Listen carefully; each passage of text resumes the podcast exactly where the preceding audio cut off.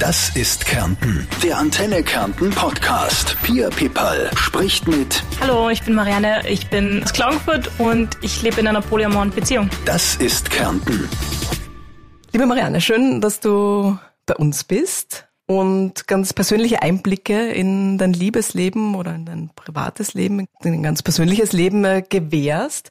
Du lebst eben polyamor oder in einer polyamoren Beziehung und da sind wir auch schon mittendrin, weshalb du heute bei uns bist.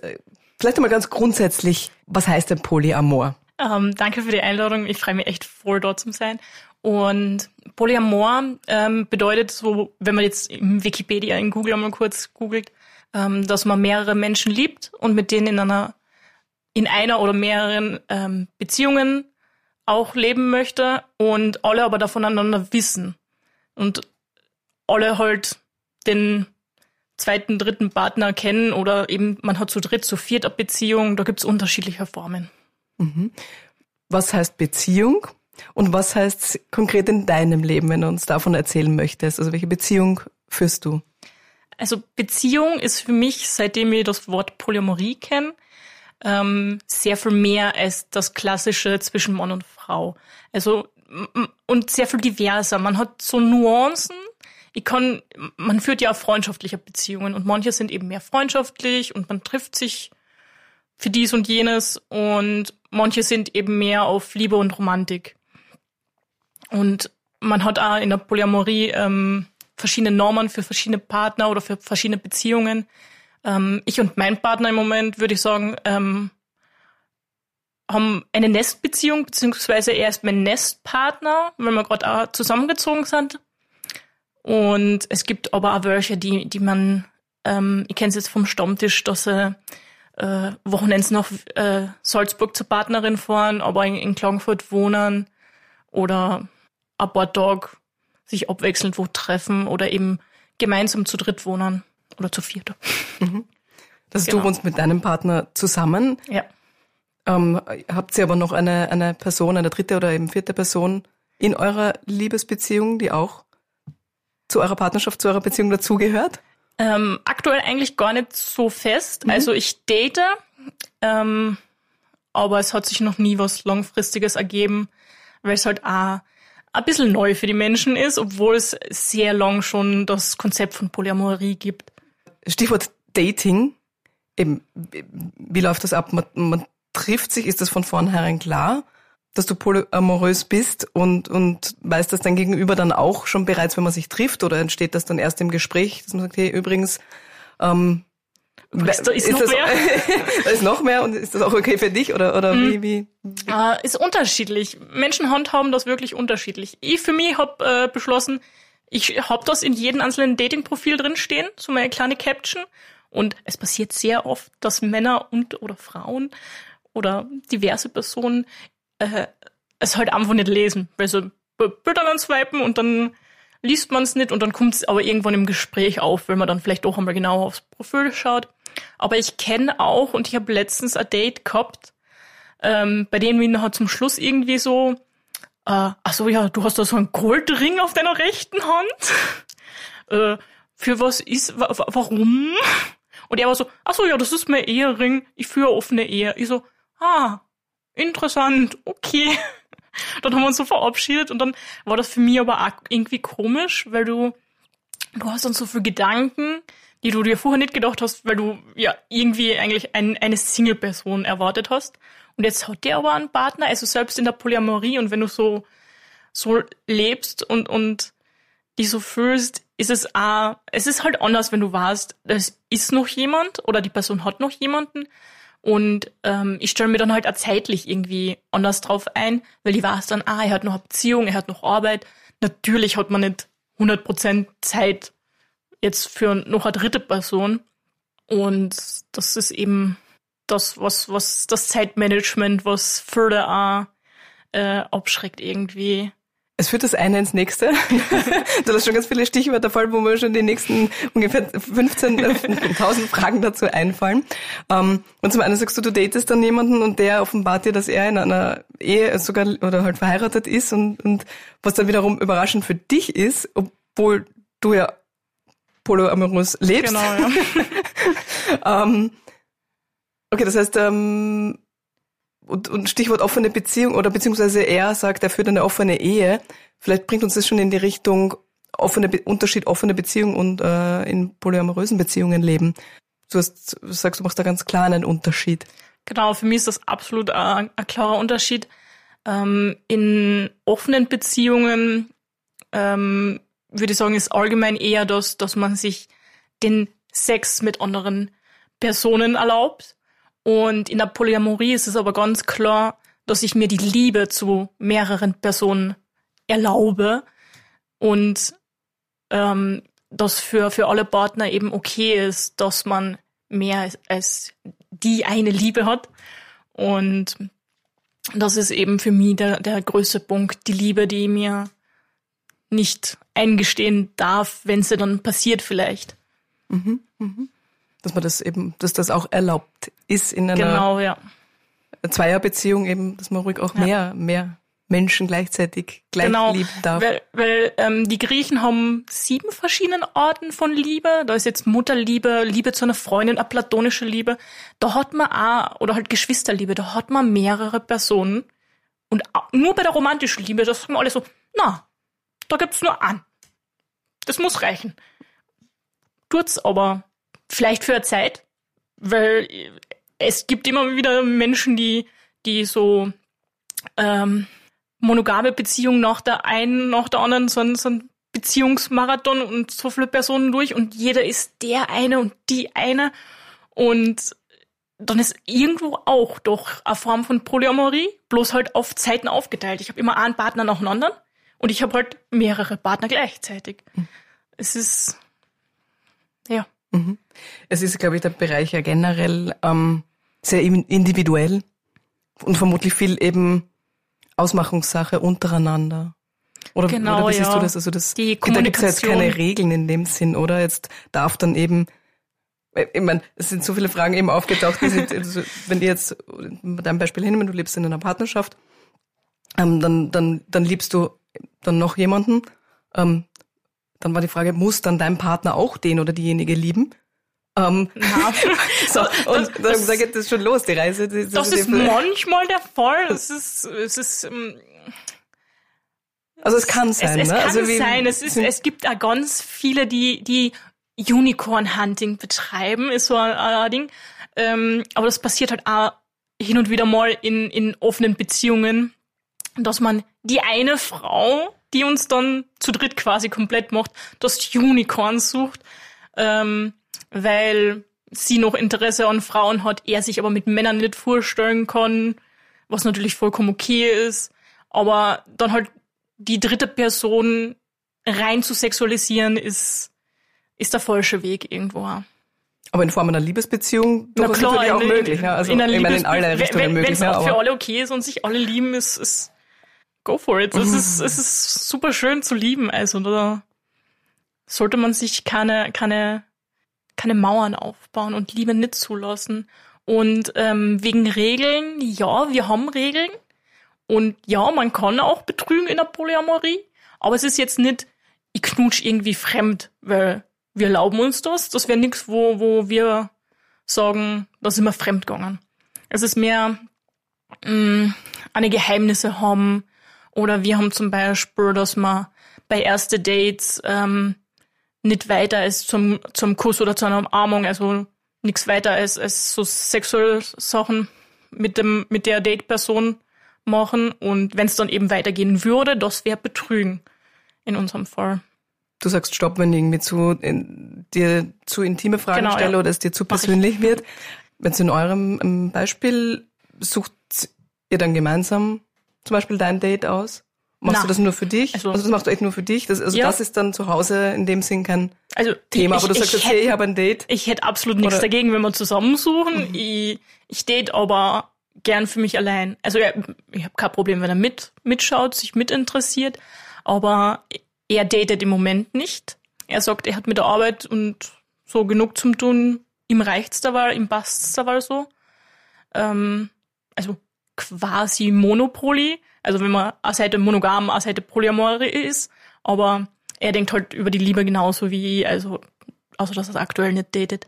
Aber es gibt für, es gibt viele Profile, wo sie eben zusammen als Paar suchen. Und dann gibt's auch noch Menschen wie mich, wo ich einfach nur im Profil stehen hab. Ich bin in einer polyamoren Beziehung und hab meinen Partner und suche dementsprechend. Also ich bin nicht wirklich auf der Suche, ich schaue, was sich ergibt. Also ich, ich zwing da nichts auf, ich zwing Camchat auf, du wärst jetzt mein nächster Partner. Kann man nicht machen, sollte man nicht machen, mit dieser Erwartungshaltung irgendwo eingehen. Es ergibt sich Freundschaft oder Partnerschaft, irgendwas dazwischen. Alles okay. Wie auch sonst. Genau. Überall und eigentlich, ne? Eben bei jedem. Wie war das bei dir? Wann, wann hast du bemerkt, dass dir vielleicht eine Liebe zu wenig, wenig ist? oder dass du, oder dass zu wenig, dass du mehrere Personen gleichzeitig, gleichzeitig gleich lieben mhm. kannst? Ja? Ähm, ich habe das so mit äh, 23, so Anfang Corona, neuer Job, fünf Jahre in der gleichen Beziehung, monogam, äh, gelebt und Anfang Corona, man hat Zeit zum Nachdenken gehabt, habe dann irgendwie für mich mir auch eingestanden endlich einmal, dass ich auch bisexuell bin und auf äh, mehrere Geschlechter stehe und habe das meinem Partner natürlich auch gesagt und mit ihm drüber geredet, ob man, ob ich da ein bisschen mich aus, ausleben darf, ob ich mir das anschauen kann, ob das für ihn okay ist. Und war dann auch so, dass wir zu dem Zeit eine offene Beziehung draus gemacht haben. Und in der habe ich aber schnell gemerkt, äh, dass es zwar schön ist, sich auch wieder mal mit anderen Menschen zu treffen, dass mir aber die, die Treffen und jetzt die sexuellen Beziehungen, die sich daraus ergeben können, ähm, vielleicht irgendwo zu wenig sind. Dass es mir irgendwie fehlt und für mich nicht richtig ist, wenn ich mich in die Person nicht verlieben darf. Und für ihn war aber ganz, also für den Ex-Partner war ganz klar, ähm, es kommt nicht noch eine Person in die Beziehung. Und ich würde gern dein einziger Partner sein. Und ja, dann hat sich das noch ein, Jahr später, was habe ich gesagt, ist bei uns zwar, tut's, es tut mir herzlich leid, aber es, es passt immer, wir haben uns auseinandergelebt. Und dann war ich Single, äh, polyamorer Single und äh, hab die Dating-Welt und, und alles dazwischen eben ein bisschen für mich genossen, mich kennengelernt und meinen jetzigen Partner gefunden. Und dann äh, Familie, Freundeskreis, wie, ich meine, du sitzt jetzt hier bei uns bei der Podcastaufnahme. Die Frage, wie offen gehst du damit um, ist, glaube ich, relativ. Aber ja, wie war das für deine Familie und Freunde? Wie, wie hast du das kommuniziert? Wie haben die ähm, reagiert? Also, meine Mama ist da ganz entspannt. Meine Mama war dann so, äh, ja, cool. Ich und mein Partner führen so was ähnliches. Ich so, mhm, okay. Ich weiß nicht, ob wir das Thema weiterreden wollen. äh, um, mein Papa war es über das Bi-Sein, aber mehrere Partner habe ich jetzt auch nicht so direkt angesprochen. Mein Papa ist aber auch nicht so der, der Beziehungs- oder der, der Redemensch. Und so von der Familie, also meine Geschwister wissen, deren Partner wissen davon und ähm, indirekt auch die Familie von meiner Schwester, ihrem Ehemann. Weil wir reden dann offen drüben und dann passiert schon mal und mein Schwager ist auch ganz nett, er so, er findet das schon interessant, aber ob er die Zeit dafür hätte, ob er sich die, das, die, die Anstrengung antun will, meine Schwester reicht ihm schon auf, auf dem Ding und ja, es ist ein Zeitmanagement, aber wenn man sich liebt, schafft man auch das. Ich frage auch immer ähm, Hörer vor der Podcastaufnahme zu unseren Themen oder auch in der Redaktion und der Zeitfaktor war ein großer. Wie, wie, wie, wie, wie organisiert man das? Wie organisiert man das? Ich habe so einen Stress mit Arbeit und, und ja, allem. Ja. Ich, ich, ich glaube, es gibt genug Personen, die sich für einen Partner Zeit nehmen müssen. Und meiner Meinung nach äh, würde ich dann vielleicht Work-Life-Balance nochmal überdenken, aber man kann sich für alles, was man liebt, Zeit nehmen und man sollte es auch tun. Macht man für ein Hobby auch zum Beispiel. Genau. Ne? Also, oder, fürs, oder fürs, für seine Kinder. Fürs oder, Hobby, oder, für den also, Urlaub. Äh, genau. Für alles, was man liebt, macht, nimmt man sich die Zeit. Hattest du schon mit vielen Vorurteilen zu kämpfen, beziehungsweise mit welchen? Immer wieder. Es ist auch ganz oft so, ah, interessant, ja. Und dann kann man, hast du dann mit allen Sex? Und die denke ich mir so, äh, na, ich habe nur mit Menschen, die so mag Sex und wo es halt auch äh, von, von, von, von, von der Person her passt, von der, wo es halt einfach passt.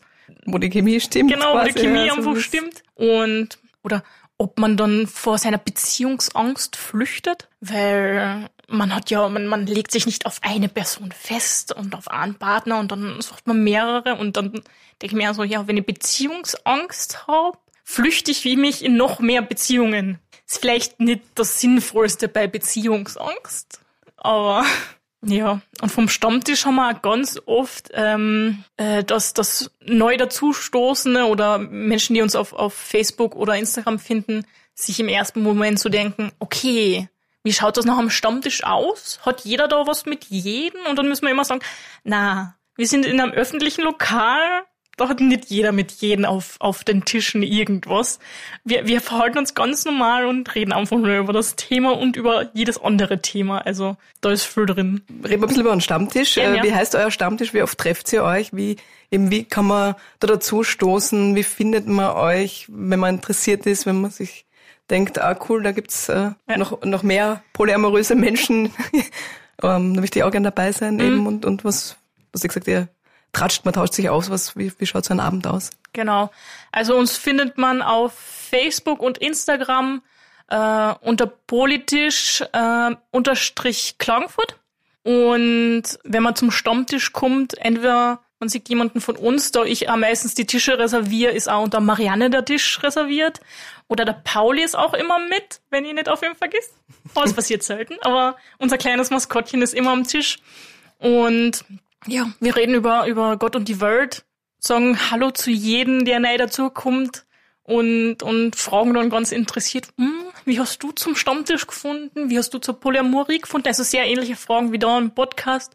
Und man darf auch am Stammtisch alles fragen, aber man muss nicht auf alles antworten. Das ist uns immer wichtig, dass es ein Safe Space für uns bleibt. Hättest du gern, dass so ein Stammtisch vielleicht gar nicht nötig wäre? Also, oder beziehungsweise siehst du es in der Gesellschaft, in unserer Gesellschaft, als, als seht ihr euch als Randgruppe? Ähm, Oder wäre es schöner eben, dass es es wäre schön, wenn man sich nicht unbedingt als Randgruppe oder nicht so fühlen müsste, als würde man sich verstecken müssen. Also wir haben auch die an oder andere Person am Stammtisch, ähm, wo noch auch aufgekommen ist, hey, ich finde es ein bisschen, ein bisschen too much, wenn man jetzt im, im Poli-T-Shirt und mit Pauli und, und seinem, seinem Herzchen ähm, da sitzen und das für alle sichtbar ist.